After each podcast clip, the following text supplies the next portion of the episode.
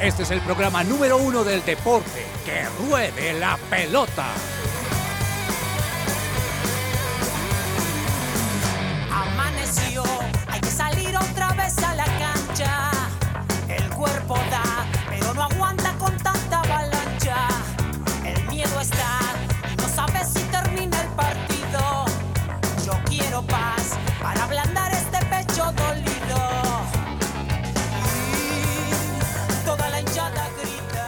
Hola, hola, ¿qué tal? Muy buenas tardes y bienvenidos todos a Que Ruede la Pelota, el programa deportivo de su presencia radio con el que mantenemos informados a todos nuestros oyentes del acontecer deportivo nacional y mundial.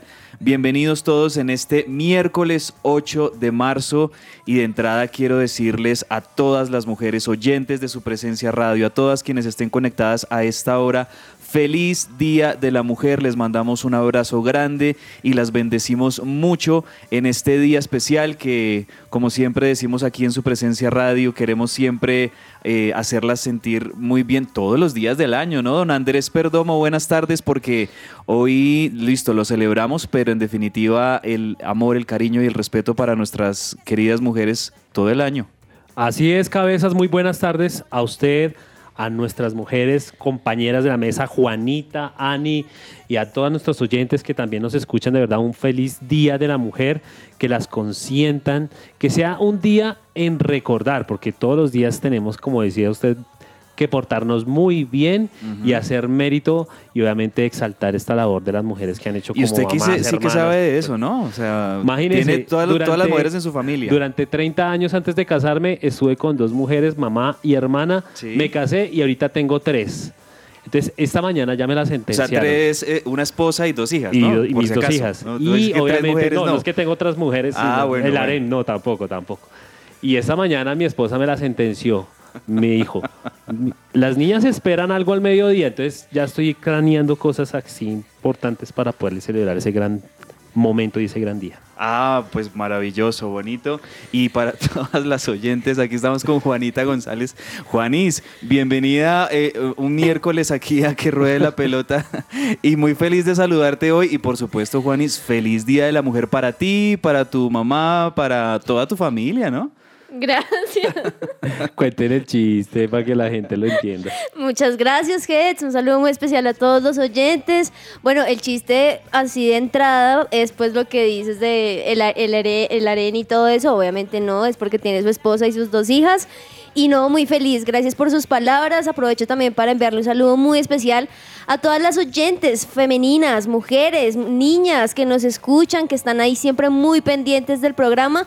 Pero por supuesto también a todas las mujeres que hacen parte de Que Ruede la Pelota. Laura Martínez, Laura Flores, Claudia Correa, Ani Sánchez, Laura Tami. Laura Tami, mejor dicho, puras Lauras, pero también mujeres, mujeres ejemplares. Así que bueno, un saludo muy especial para todas. Así es, feliz Día de la Mujer para todas ustedes y vamos a dedicarles, por supuesto, este programa y esta siguiente hora en que ruede la pelota, que vamos a tener mucho de qué hablar, eh, Perdomo Juanita, porque tenemos acción de la UEFA Champions League. Hoy juega Millonarios aquí en Bogotá, un partido también clave por Copa Libertadores.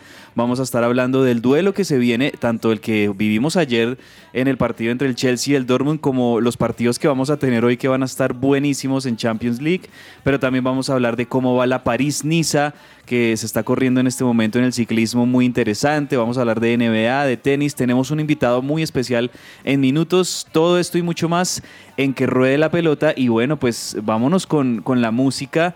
Y no sé, dentro de muchas canciones que hay, porque hay miles y miles de canciones que podríamos dedicarle a las mujeres, que podríamos mostrarle. Ustedes ya han escuchado un montón. No sé, hoy me dieron ganas de poner esta. Esta es una canción de. Destiny's Child, Juanita. Uy. Y además que no sé, hoy, hoy miércoles aquí en Bogotá como nubladito, Frío, un como poco, frío, rico escuchar algo de RB a esta hora y esto es una canción que si ustedes miran la letra es, es muy bonito, es totalmente apoyo eh, de género entre las mujeres, se llama Girl, Destiny's Child para comenzar, que ruede la pelota. Take a minute,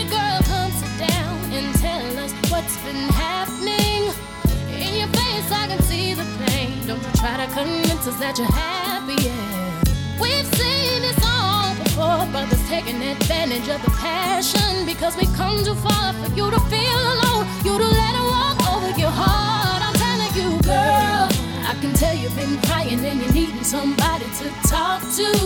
Girl, I can tell he's been lying and pretending that he's faithful and he loves you. Girl, you don't have to be hiding. Don't you be ashamed to say he hurt you. I'm your girl, you're my girl, we're your girls. Won't you know that we love you?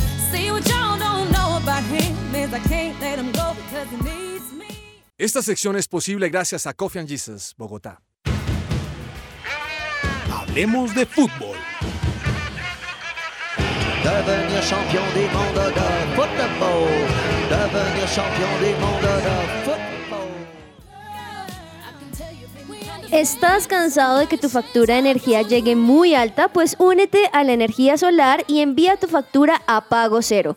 Aprovecha los beneficios tributarios y comunícate ahora mismo con Jellyfish Power al 304-337-2824. Recuerda, 304-337-2824. Esto aplica para facturas de energía de 500 mil pesos en adelante.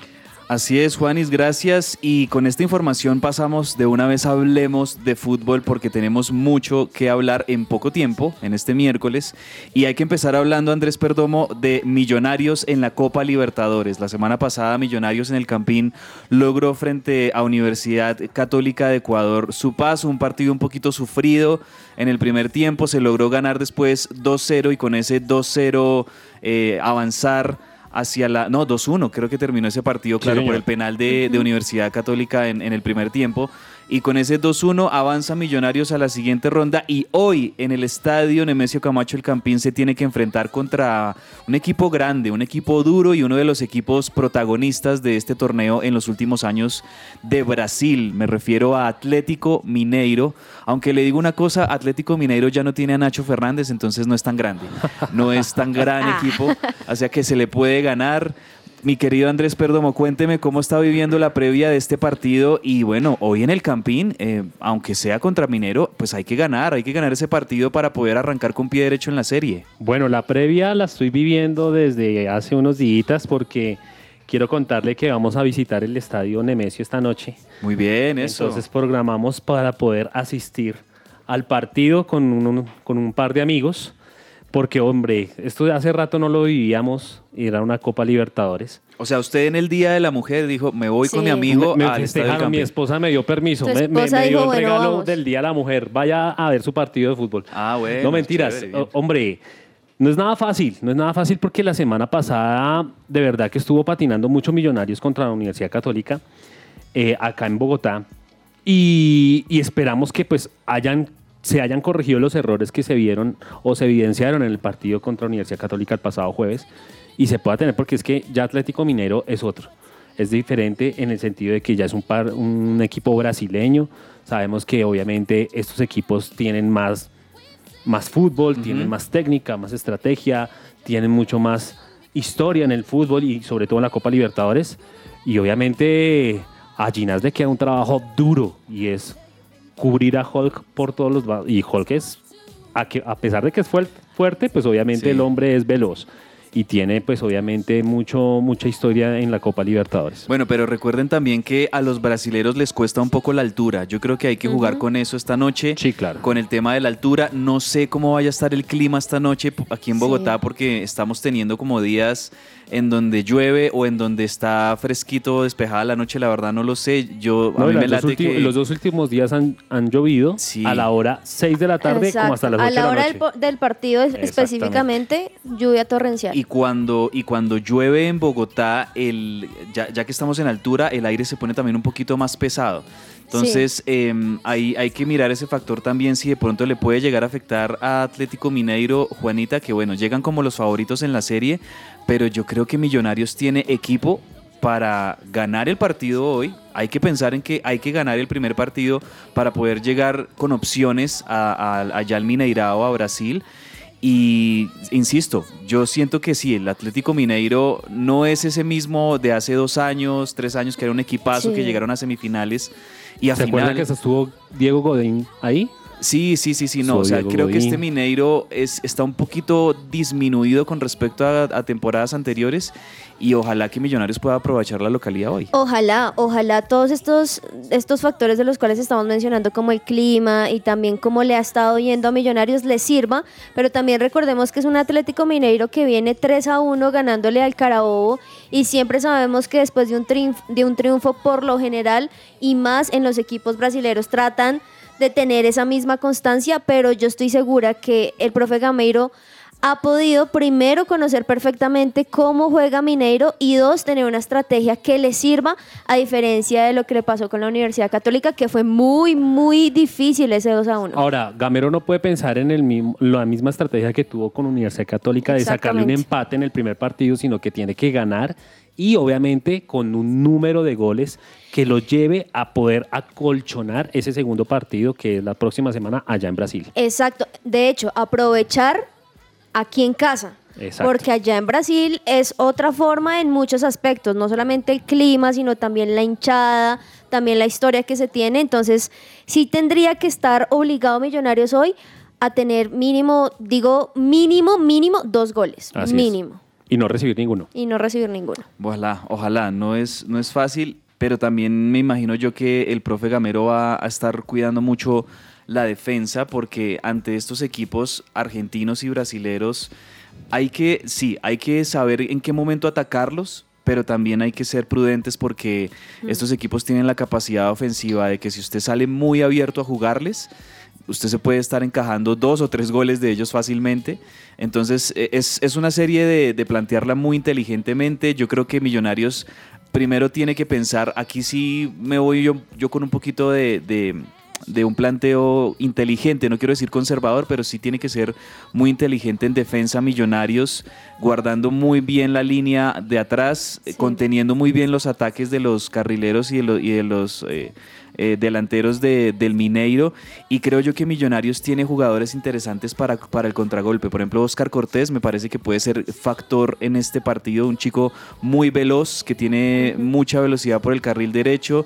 Un Creo que- Cataño que... ha estado sancionado las fechas en la liga de aquí de Colombia y que pues obviamente le está metiendo toda aquí Copa Libertadores porque la sanción no le aplicó a partidos de Copa Libertadores. Exacto, hay que mirar también cómo está McAllister, ojalá que a McAllister le, den espacio para pensar, para, para meter esos pases que él sabe meter, pero creo que, insisto, Millonario tiene, tiene fichas importantes, pero sí es clave protegerse también. Sí, claro. y creo que también dentro de esa inteligencia no solamente es a nivel de juego, sino también a nivel de carácter. ¿A qué voy? Recordemos que este tipo de equipos, como son los brasileros, incluso los argentinos, también juegan al desequilibrar mentalmente. Entonces, hacer una falta en momentos específicos, en tratar de sacar a los jugadores y que se enranchen con ciertas cosas. Entonces, creo que también de esa forma inteligente no es solamente la estrategia del estilo de juego, sino también que estén jugando calmados, que estén jugando tranquilos y que no dejen que un equipo brasilero, como estamos acostumbrados a ver, lo saque un poquito de allí porque ahí se pierde entonces la estrategia que pueden tener en la cancha de juego.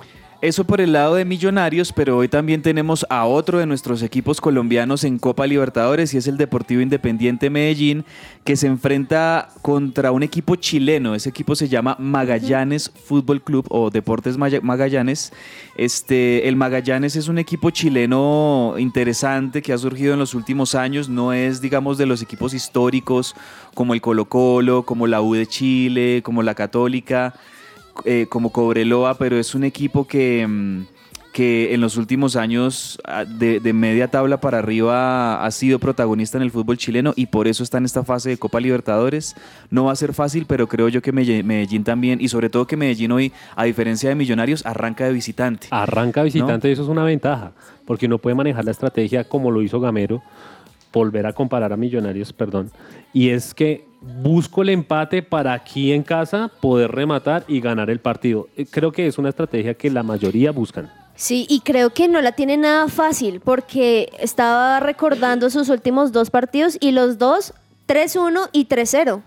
O sea, viene acostumbrado no solamente a ganar, sino también es de ese tipo de, de equipos que desde el comienzo te marcan la pauta de cómo quiere que sea el juego. Entonces, si se meten ofensivamente, a Medellín se va a ver obligado a ser muy defensivos, pero también tienden a jugar porque estaba viendo que también los, los goles que marcó fueron casi siempre en el segundo tiempo, a esperar en el primero y en el segundo ser ofensivos. Entonces, también es un Medellín que además no está jugando en casa y tiene que jugar muy inteligente porque Magallanes ahí donde lo ven, le, gana- le ganó a muchos muy importantes que eran más favoritos para llegar a esta instancia. Pero a mí me gusta el Medellín, eh, este equipo de David González. De hecho, estaba pensando el otro día que con la campaña que está haciendo, con el ciclo que le están permitiendo allí en Medellín tener a David González con, con su proceso, está construyendo un equipo interesante.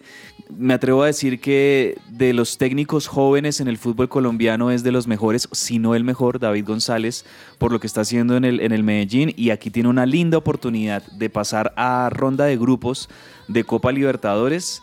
Está muy cerca y creo yo que tiene el equipo para hacerlo. Importante también hacer un partido eh, correcto allí en Chile, no permitir goles o que la serie quede muy cerrada para, para que puedan en el Atanasio Girardot la próxima semana definirlo con su hinchada, que eso sí seguro la hinchada del Medellín va a acompañar masivamente al equipo rojo en, eh, allí en la capital de Antioquia con un- una asistencia y un marco muy lindo que tiene siempre el Atanasio Girardot en Copa Libertadores. Yo creo que Medellín tiene con qué y ante, ante una muy bonita posibilidad está David González de, de consagrarse como uno de los mejores Sí. técnicos jóvenes del país. Además, Cabezas y Juanita, eso representa para cada equipo colombiano, si llegan a pasar a fase de grupos, 3 milloncitos de dólares. Uy, Wow. claro, el solo, necesario. el- la sola instancia de estar en esta fase, en esta fase o en la tercera fase para previa a los grupos, se están ganando cada, cada equipo 500 mil dólares.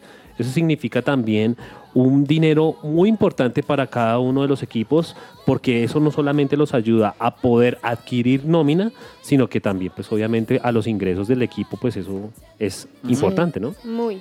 Bueno, esa es la participación hoy de los equipos colombianos en Copa Libertadores, pero miren que tenemos otro equipo en torneo internacional y me refiero a Santa Fe, además porque hoy tenemos un eh, invitado más adelante que nos va a seguir hablando del fútbol colombiano, pero además de esto, eh, Santa Fe hoy se enfrenta con Águilas Doradas, esto por Copa Sudamericana. Hay una posibilidad de que estos equipos, sea Santa Fe o Águilas Doradas, que tienen que disputar este partido único, puedan clasificar a fase de grupos de Copa Sudamericana y bueno, ahí tendríamos un equipo más colombiano que esté en el segundo torneo más importante de clubes en Sudamérica. Partido único, este sí no va a ser de ida y vuelta, sino que va a ser un partido único entre Santa Fe y Águilas Doradas para ver quién de ellos avanza a la zona de grupos. Y este partido va a ser en el Atanasio Girardot. Hablando del estadio de Medellín, va a ser a las 7 de la noche entre Santa Fe y Águilas Doradas. Vamos a ver quién de esos dos equipos se mete a fase de grupos de Copa Y Sudamericana. recordarle a nuestros oyentes que Santa Fe y Águilas Doradas están disputando esta fase, esta, este cupo, por su puntaje eh, de promedio en la reclasificación que los lleva a tener un único partido para que puedan disputar o puedan clasificarse a la fase de grupos de la Copa Sudamericana. Y recordemos también que en este momento, en otro torneo, se está jugando la Liga Colombiana y Águilas Doradas va en tercer lugar.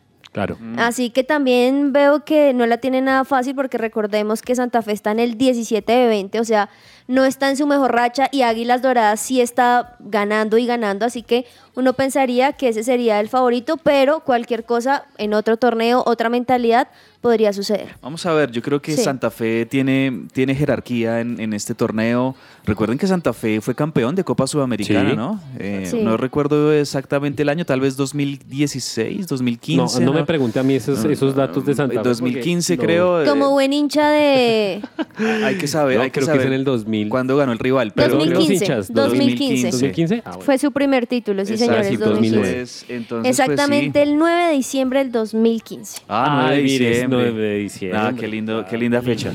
Bueno, compañeros, voy a cambiar un momento la canción porque tenemos que poner esta música para hablar de la UEFA Wow. Champions League.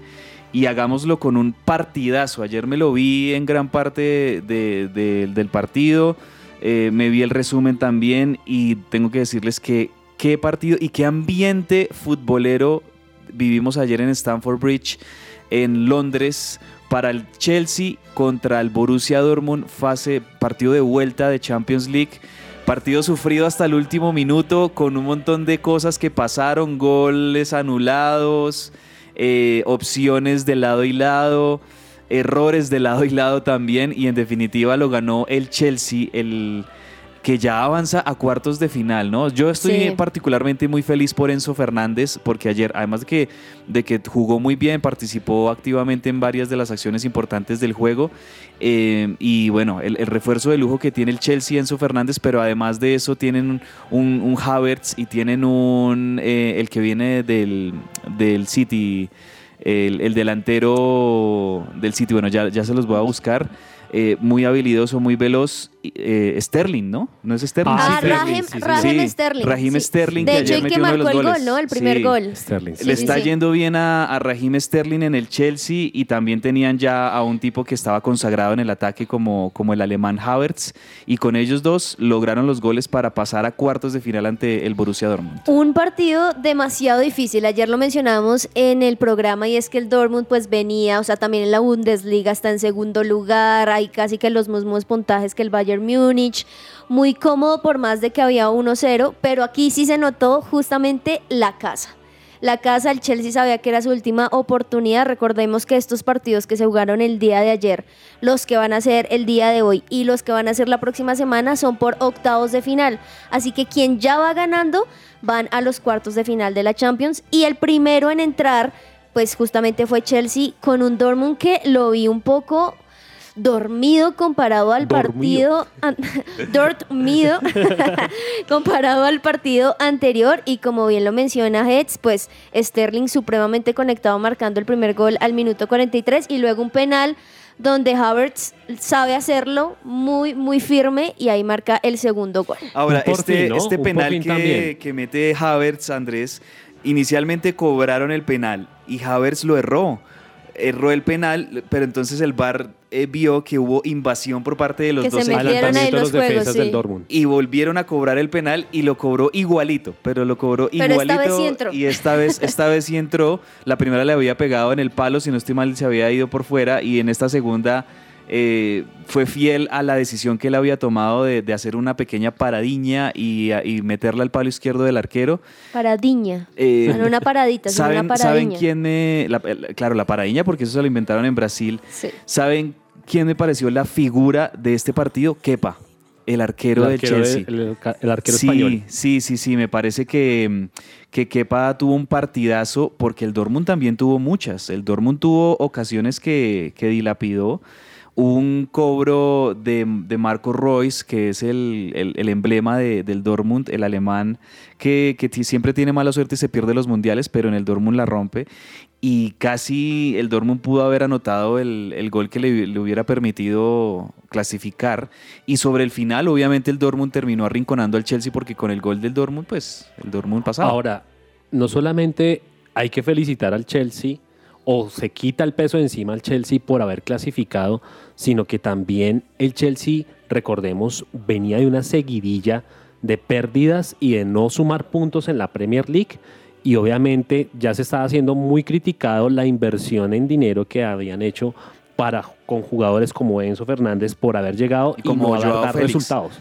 Vea, Exactamente. vea que Joao Félix también me gustó ayer cómo jugó, sobre todo en el primer tiempo tuvo acciones bien, bien interesantes, fue decisivo en el ataque.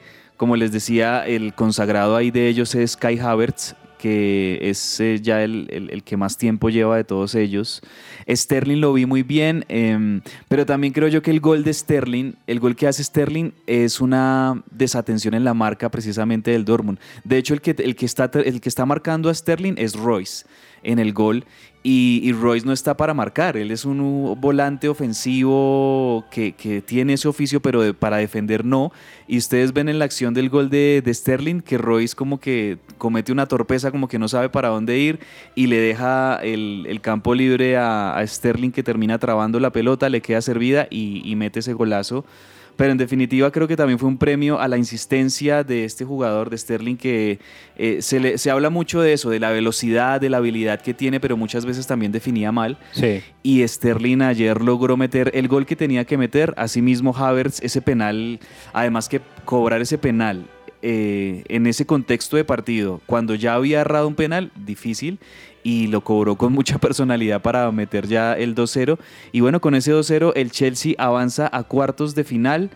Y ojo porque aunque no es que estén viviendo el mejor momento futbolístico, el Chelsea es un grande de Europa. Sí. O por lo menos en términos de UEFA Champions League, es un equipo que cuando llega a, a instancias finales Es un campeón. se vuelve También más, la más peligroso. Entonces, pues bien por, por el equipo de Londres que avanzó a cuartos de final. Y en la otra llave, bueno, teníamos un partido que ya en la ida habíamos dicho, no, esto ya es del Benfica, me estoy refiriendo a Benfica contra el Brujas de Bélgica, porque en la ida, en el partido en Bélgica, Benfica ya había ganado 2-0 como visitante. Y ayer, pues nada, tenía que tener un, un partido tranquilo, un trámite muy relajado. Y de hecho el Benfica ayer terminó ratificando su supremacía, su superioridad frente a Brujas y lo goleó Juanita 5-1 le ganó. 5-1, 5-1 y hubo de todo un poco también en este partido, que sí tenemos que decirlo desde el comienzo, un Brujas que aunque intentó porque tenía dos goles abajo, que pensaba, bueno, quizá de alguna otra manera puedo hacerlo, no lo logró. Desde el comienzo el Benfica, y aunque el primer gol fue el minuto 38, desde el comienzo el Benfica logró la diferencia porque tenía demasiados pases. De hecho, viendo estadísticas, el Benfica tuvo 609 pases frente a 403 que tuvo el Club Brujas. Y al minuto 38 pues comenzó Rafa Silva marcando el primer gol. Luego eh, Ramos, que ayer fue un partidazo de él, marcó dos goles al minuto 45 más 2 y al minuto 57. Luego un penal al segundo tiempo y luego al minuto 77 pues Neres marcando este 5 y aunque Club Brujas al minuto 87 intentó y marcó un gol, pues ya era bastante tarde, ya tenía cuatro goles encima y al minuto 77 pues el, el último que ahí definitivamente lo dejó por fuera. Bueno, compañeros, y hoy tenemos dos señores partidos de fútbol, dos partidazos que seguramente van a estar muy Millonarios emocionantes. Atlético Mineiro. Bueno, que ese también. También, mentira, también, pero los otros Ese dos... Sí, que cambiamos de tema, tranquilos. Perdón. tranquilos, no Y si, me apura, y si me apura, River Central Córdoba a las 7 de la noche también, güey. Sí. Pero, No, mentira, mentira. pero, Perdomo, voy a preguntarle a usted por Tottenham Milan. ¿Cómo lo ve? Y le voy a preguntar a Juanita por Bayer PSG. Tottenham Milan, Perdomo. Partidazo. Partidazo. Ahora, Tottenham es otro cuando está en Inglaterra. Es totalmente otro. Y aquí, pues obviamente tiene una desventaja y es un gol en contra. Obviamente, Milan la va llevando a la ventaja. Creo que ahí hay un partido muy bueno por Serie ver. abierta totalmente. Y serie ¿no? abierta, exactamente. Desde que haya un gol no significa que esto ya se haya definido. No, y los dos, porque también, Juanita, tenemos otro gran partido y quizás la llave más atractiva Dios de mío. octavos de final.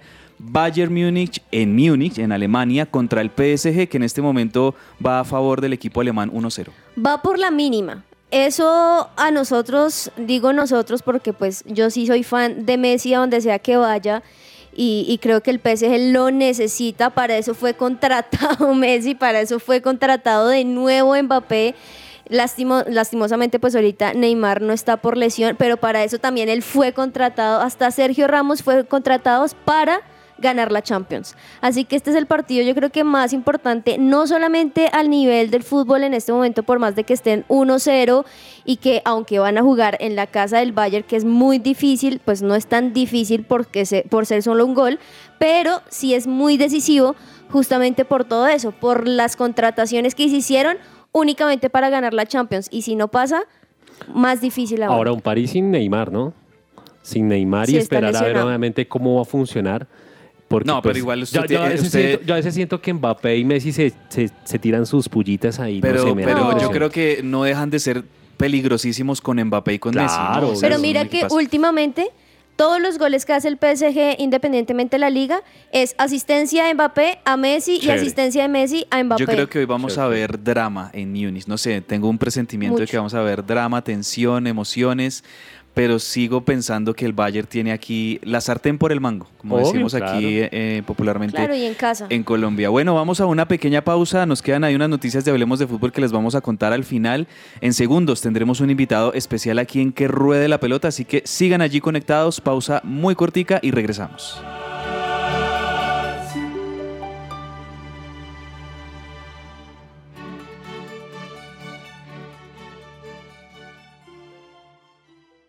Escuchas su presencia radio.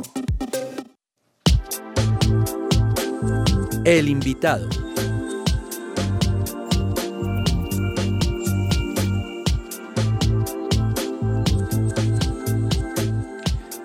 Seguimos al aire en que ruede la pelota en este miércoles, que como ustedes saben es miércoles de invitados especiales aquí en nuestro programa y me complace mucho saludar a un jugador más del fútbol colombiano. Estamos teniendo una serie de invitados aquí en nuestro programa, jugadores actuales de la liga Betplay y en este momento vamos a hablar con un arquero que admiro mucho porque ha tenido paso en varios equipos aquí en el país. Actualmente es el arquero titular de Jaguares de Córdoba, pero él también ha estado en equipos como Envigado, como Leones, como Llaneros, también en El Pasto. Me refiero a Jorge Iván Soto, que es un placer poderlo tener aquí con nosotros en su presencia radio. Jorge, bienvenido al programa, ¿cómo está? Hola, ¿cómo estás? Un saludo para ti para, para todos los que nos estén escuchando. Todo muy bien por aquí en Montevideo, muchas gracias. ¿Ustedes cómo están? Bien, muy bien. Pues aquí el clima frío en Bogotá. Espero que usted allá en Montería tenga un clima más, más amable, más agradable. Y con un Jaguares, Jorge, que bueno, eh, está teniendo una muy buena participación en lo que va de esta Liga Betplay, ¿no? Bueno, el clima no sé si es más agradable o menos agradable, pero sí es muy caliente. Ah, bueno. Con respecto, con respecto a la liga, bueno, hemos tenido un inicio con altas y bajas, eh, pero nos hemos mantenido en, dentro de los ocho, que es como el objetivo principal de nosotros como equipo. Eh, también tenemos en cuenta y somos conscientes de que hay varios equipos con muchos partidos menos, entonces no nos confiamos de vernos en la parte alta de la tabla, sino que tratamos pues de, de seguir sumando partido tras partido. Sí, señor. Un Jaguares de Montería que, bueno, en lo que usted nos, nos decía, Jorge, que han tenido altas y bajas, pero yo he visto una participación, me parece, pues interesante de Jaguares, además porque en este momento están en posiciones de, playoffs aquí en Colombia el partido pasado con el Unión Magdalena, un partido muy difícil, ¿no? una cancha también muy complicada y un ambiente de partido que fue complicado, pero en definitiva un empate que les permitió seguir sumando, además también después de esa muy buena victoria que habían tenido la semana pasada contra el Pereira. Bueno, con respecto al partido en, Santa Marta, eh, es cierto que la cancha no ayudó mm.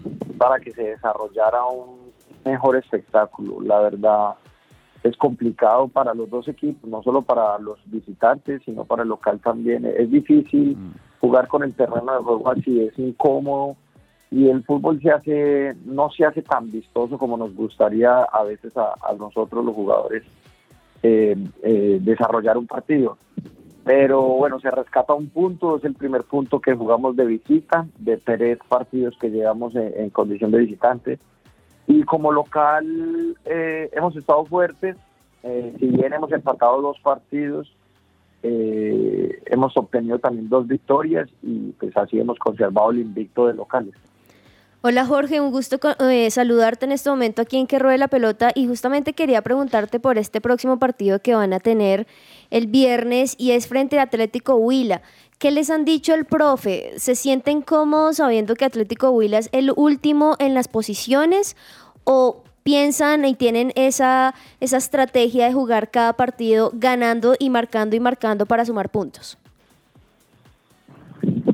Bueno, eh, sentirnos cómodos o tranquilos o confiados, eh, eso nunca va a pasar. Sobre todo en una liga como la colombiana, como que en cualquier momento el último le gana el primero o, no se sabe quién más fuerte o, viene un equipo chico y le gana uno grande, sea de local, de visita. Es muy variable en ese sentido nuestro, nuestro campeonato. Si bien es cierto que el Huila no viene desarrollando su mejor fútbol o, no viene consiguiendo eh, las victorias o, los puntos necesarios, sabemos que es un equipo que tiene con qué hacer daño. Y ya lo vimos en el partido pasado que logró ganarle a, Chico que venía de invicto eh, logró marcarle tres goles eh, donde Chico en los partidos anteriores solo había recibido un gol. Entonces no es un equipo que nosotros lo veamos como el último de la tabla. Eh, lo vemos como un equipo fuerte, un equipo que puede hacer daño, pero también somos conscientes que con nuestro fútbol podemos hacerle daño y es lo que estamos trabajando. Jorge, buenas tardes, Andrés Perdomo. Y bueno, quiero confesarle que soy hincha de Millonarios, pero cada vez que Millonarios va a enfrentarse contra Jaguares, eh, yo digo, oh, oh. Porque siempre eh, Millonarios juega allá en Montería y pierde. Entonces, eh, yo sé que pues eh, están abiertos los micrófonos a todos nuestros oyentes, pero ¿cuál es esa estrategia que ustedes tienen cuando los van a visitar equipos eh, así con la talla de Millonarios, Nacional, América, eh, y ustedes a todos ellos realmente, realmente eh, les ganan, les ganan. Ustedes de locales son muy fuertes. ¿Cuál es esa estrategia que ustedes tienen? O quisiera saber cuál es, qué es lo que ustedes hacen para que estos equipos no salgan con los tres puntos de Montería. Bueno, estrategia, estrategia como tal, no hay una estrategia diferente para enfrentar los equipos de acá en Montería. Eh, pero sí somos conscientes nosotros de que venir a jugar de, a Montería para los equipos que no son de acá claramente es muy complicado. Lo mismo que, que para nosotros ir a jugar a Tunja o para nosotros ir a jugar a Pasto. O sea, jugar en Montería no es fácil y no es cómodo. Si nosotros mismos, que somos de acá, entrenamos acá y vivimos acá, se nos hace difícil jugar, se nos hace muy incómodo y fastidioso por el tema humedad, el tema calor, eh, es bien complejo. Entonces ahora imagínate un equipo que viene de la altura como Millonarios, Santa Fe, Equidad, no sé, Chico o el mismo Pasto. Es, es bien complejo porque ya no es solo ya no solo juega lo futbolístico, también hay factores externos que pueden complicar aún más el partido. Entonces nosotros tratamos de jugar con eso. Eh, no es nuestra estrategia principal, pero sabemos que es un factor que tenemos a favor. Sí. Jorge, y aquí quiero ya preguntarle por el profe Carlos El Pisi Restrepo, pues es un cambio de entrenador que ustedes han tenido en este semestre. Llega un entrenador con trayectoria en el fútbol colombiano, con mucho recorrido, con mucha experiencia. ¿Cómo lo recibieron ustedes dentro del cuerpo de jugadores, dentro del plantel? ¿Les ha gustado el trabajo del profe del Pisis y, y qué les ha enseñado en estos meses? Bueno, el profe llegó en el mes de noviembre, entonces tuvimos una larga pretemporada donde él pudo dar a conocer su idea de juego y la pudo implementar desde varios meses, desde un par de meses atrás, antes de que iniciara el campeonato. Creo que el grupo lo ha asimilado, el profe la transmite muy clara, entonces no, no, no se nos hace difícil entender lo que quiere para cada partido lo que busca en cada entrenamiento, es muy claro y muy preciso con sus indicaciones. Y tiene un manejo de grupo que a nosotros nos, se nos hace cómodo y, creo que eso se ha visto reflejado en los partidos y en los resultados. Buenísimo, Jorge. Pues le agradecemos mucho por estos minutos, muy complacidos de conversar con usted aquí en su presencia radio, en que ruede la pelota. Y finalmente, bueno, déjele un mensaje también a los oyentes que tal vez tengamos allí, oyentes, por supuesto, aquí en Bogotá, oyentes que nos escuchan en otras partes del país, en Montería también, que siguen a, a Jaguares de Córdoba y que están teniendo una campaña muy interesante. Me imagino yo que el objetivo de ustedes es meterse dentro de los ocho en este semestre. ¿Qué mensaje le dejamos a a, los hinchas de Jaguares? Bueno, no, a los que nos estén oyendo, eh, saludarlos, que gracias por estar pendientes del fútbol colombiano, que de verdad gracias a, a, los hinchas es que el fútbol es un espectáculo tan bonito. Y nada, que esperen a Jaguares en finales porque confío mucho que este semestre lo vamos a lograr. Jorge Iván Soto, arquero de Jaguares de Córdoba. Un verdadero placer hablar con usted hasta ahora y siempre bienvenido aquí a su presencia radio. Gracias, Jorge. Listo, un abrazo, que esté muy bien.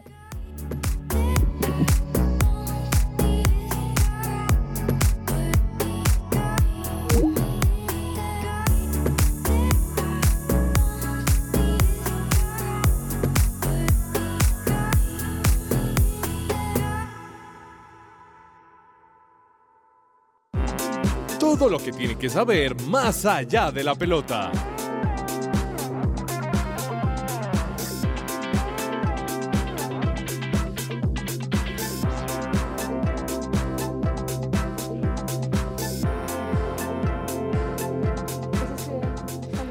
Seguimos aquí en que ruede la pelota. Ahí teníamos a Jorge Soto, arquero de Jaguares de Córdoba. Qué calidad de persona y un hombre que se nota que tiene muy Sí. buenos valores, muy profesional. Y que conoce perfectamente el fútbol colombiano, porque como bien lo mencionábamos, no solamente ha estado en Jaguares, sino también ha estado en el Deportivo Pasto, en Llaneros, en Envigado.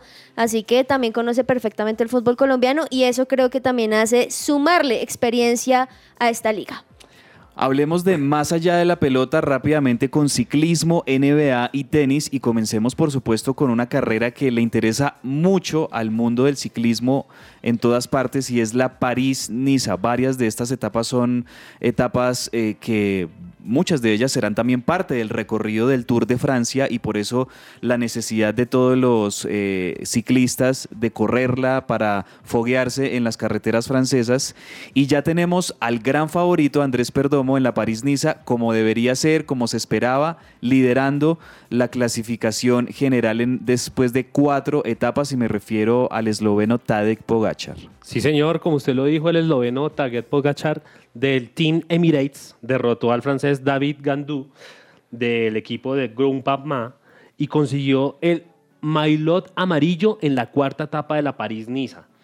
Lo interesante de esta etapa, cabezas y queridos oyentes y mi querida compañera Juanita, es que hay un video donde Pogachar ajusta sus cuentas y pone en su sitio a Vingegaard y es muy emocionante cómo hace, digámoslo así, el paso y es un brutal ataque en, esa, en esta cuarta etapa de la París-Niza y es un video que de verdad invito a todos nuestros oyentes y ahorita se lo comparto a mis queridos compañeros de la mesa que pueden ver cómo, cómo Pogachar realmente ajusta esas cuentas y obviamente Los va, hace como ese sobrepaso. en el ciclismo, los va seleccionando, ¿no? Exactamente. Va seleccionando a sus Uno rivales y los va atendiendo a cada uno. Eh, De verdad Sí. que lo de Pogachar es tremendo. Es un tipo que cuando uno lo ve me hace recordar en esas épocas a Lance Armstrong, que los dejaba tirados, que tenía un arranque de potencia en el pedaleo, sobre todo en la, en las, en la montaña, y, y literal dejaba tirados a sus, a sus contendores en medio de la carretera. Y yo creo que eso mismo veo también, esa potencia que no sé de dónde sale de ese cuerpo esbelto de, de Pogachar, del esloveno. Pero también la buena noticia, Juanita, ya por el lado de Daniel Felipe Martínez, es que ya tenemos Sí. a un Daniel Felipe Martínez en el top 10 de la carrera. Sí, señor, sí, señor. Pues muy bien. Eh, Mencionábamos que qué impresionante y qué bueno es tener no solamente a los ciclistas colombianos siendo la diferencia, sino también muy cerquita, muy cerquita, con tiempos muy, muy buenos. Y esperemos que a, a Martínez le vaya muy, muy bien. Nos tiene acostumbrados a algunas, algunas alegrías, así que seguramente vamos a seguir hablando mucho más de él.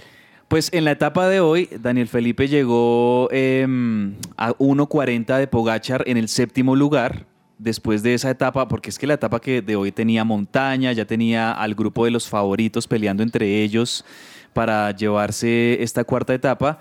Y ese séptimo lugar de Daniel Felipe ya lo dejó en la clasificación general en el puesto número 8, a 51 segundos de Pogachar. Entonces la general tiene Bien. a Pogachar como líder, a Gaudu, el francés, segundo a un segundo. El tercero es Mather de Suiza y ahí vamos a tener varios ciclistas franceses y ahí como el primer latinoamericano, Daniel Felipe Martínez. El oriundo de Suacha con Dinamarca, que me gusta decir eso porque es un berraco Daniel Felipe. Ahí Total. en el octavo lugar, a 51 segundos del liderato, está abierta la, la París-Niza y se nos vienen ya para los próximos días otras etapas bravas de montaña donde de pronto Daniel Felipe está guardando energías para, para disputarlas. Sí, que de hecho dicen siempre que los ciclistas colombianos ese es su fuerte, ¿no? En esas etapas un poco más difíciles, con terrenos más complejos, así que esperemos que ahí Daniel Felipe Martínez logre sacar unos segunditos más al primero. Y al sin líder. irnos más allá, en el terreno,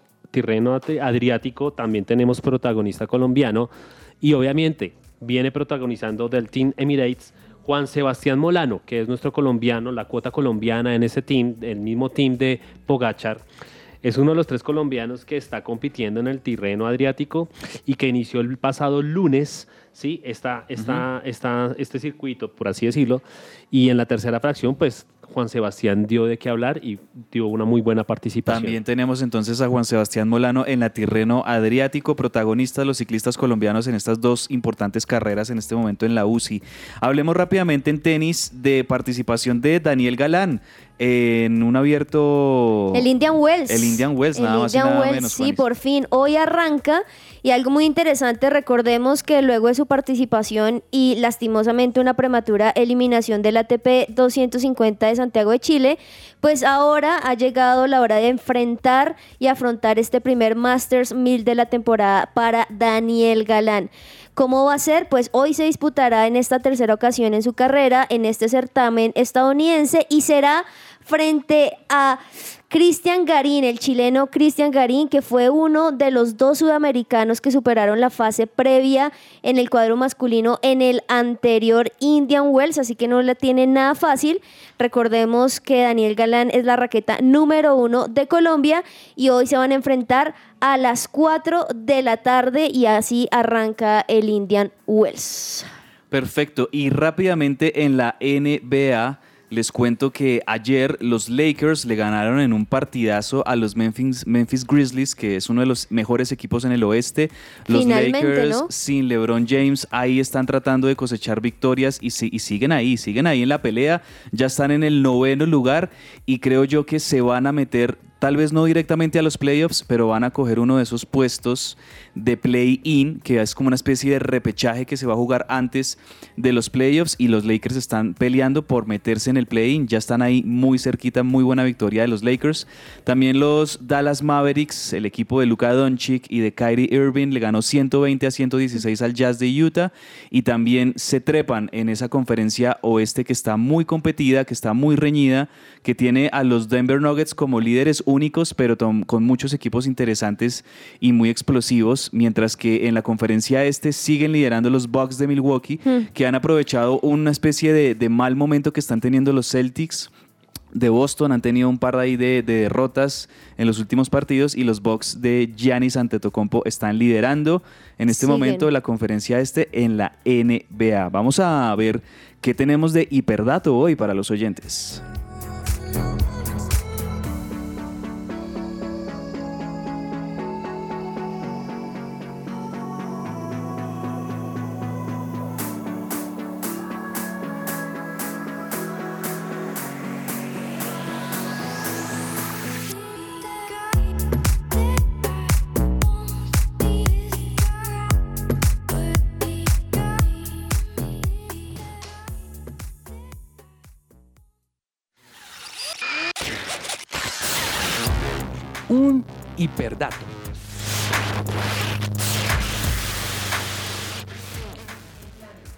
Un hiperdato a esta hora para darle a nuestros oyentes. Juanita, un hiperdato. Pues ayer hace 14 años, en el minuto 14 con 14 segundos, fue el primer partido donde debu- debutó Neymar.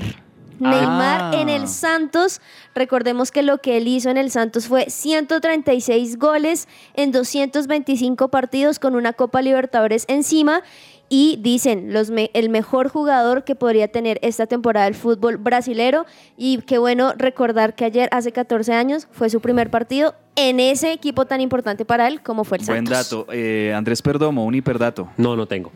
Les tengo, tengo un dato bellísimo, o sea, A me ver. llena el corazón este hiperdato que les voy a dar y les voy a leer un tweet que publicó ayer en su cuenta oficial Radamel Falcao Ah. García. Miren lo que dice este tweet. Ya han pasado 18 años de mi debut con la camiseta de River Plate, momento que jamás olvidaré. Cuatro minutos de un partido entre instituto que marcaron mi vida para siempre. Eso quiere decir que hace 18 años, ese es el dato, debutó como profesional Radamel Mm. Falcao García con la camiseta de River. Después recuerdo que en ese River de Mostaza Merlo jugó un partido contra Independiente donde hizo un golazo Sí. maravilloso que lo recordamos, ese gol que como que la picó, como que fue una Sí, especie sí. De, de cucharita. Y ese gol marcó ya el inicio de lo que fue la gran carrera de Falcao. Con el número 19, si no estoy mal. Con la, ¿Fue? ¿Fue con- la con 19? la 31. 31. Con la, él jugó con la 31 y ya después con, con el, el River de Simeone, que de hecho él fue campeón con el River de Simeone en el 2008, usaba la 19. La 19. Que el, el otro delantero era el, el uruguayo, Sebastián el Loco Abreu. Bueno, recuerdos de, de ese River y recuerdos de los 18 años del debut de Falcao como profesional en este hiperdato. Y con esto vamos a una pequeña pausa muy cortica para el final de que ruede la pelota.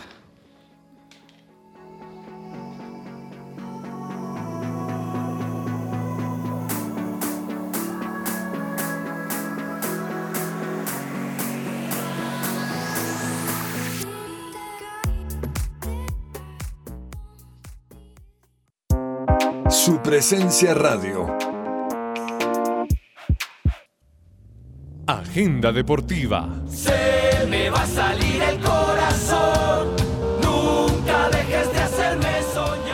Estamos llegando a la parte final de que ruede la pelota hoy y vamos con agenda deportiva. Juanita, ¿a qué hora son esos partidazos de la Champions League esta tarde? Y Dios mío, a las 3 de la tarde son ambos, Bayern, PSG y Tottenham, Milan. Y aquí quiero decir rápidamente que Mbappé le acaba de decir al diario de Francia que hoy Leonel Andrés Messi lo cogió y le dijo, come bien, descansa bien porque vamos a voltearla. Vamos a ver si lo logra. Uy, yo creo que esos dos se traen algo entre manos. Vamos O sea, a ver. uf, no, o sea, so- so- pensar en Mbappé y pensar en Messi es pensar en esa final que tuvimos hace dos meses en el Mundial. Qué pedazo de jugadores esos dos. Bueno, Perdomo, ¿qué tenemos hoy de agenda deportiva? ¿Qué nos recomienda? Recordemos los horarios de los de Libertadores. de Obvio, obvio, obvio. El de Pues- Medellín es a las 5, ¿no? Y El de Medellín es a las 5 y eh, El de visita Millonarios. a Magallanes en Chile. Y Millonarios, 7 y media de la noche, Estadio Nemesio El Camacho El Campín contra Atlético de Mineiro. Me imagino yo también vamos a ver un marco muy lindo hoy en el Campín con la hinchada de Millonarios que para mí es de las más fieles de este Ojalá país. que no nos llueva. Y ojalá que haga un buen clima. Sí, Dios, por favor, que haga un buen clima aquí en Bogotá, sobre todo por la gente, por el fútbol, que tengamos un buen clima esta noche aquí en Bogotá para ese partido Millonarios Mineiro. Vamos con qué nos queda por decir entre el tintero. Entre el tintero.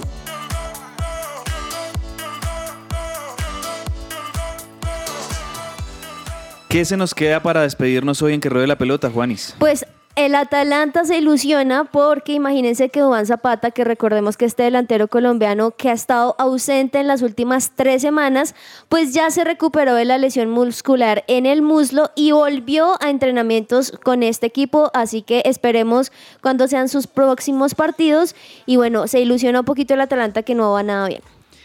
¿Qué tenemos para despedirnos, Andrés Bueno, Perdomo? última noticia, importantísima. Di Mayor definió el formato del descenso en la Liga del Play.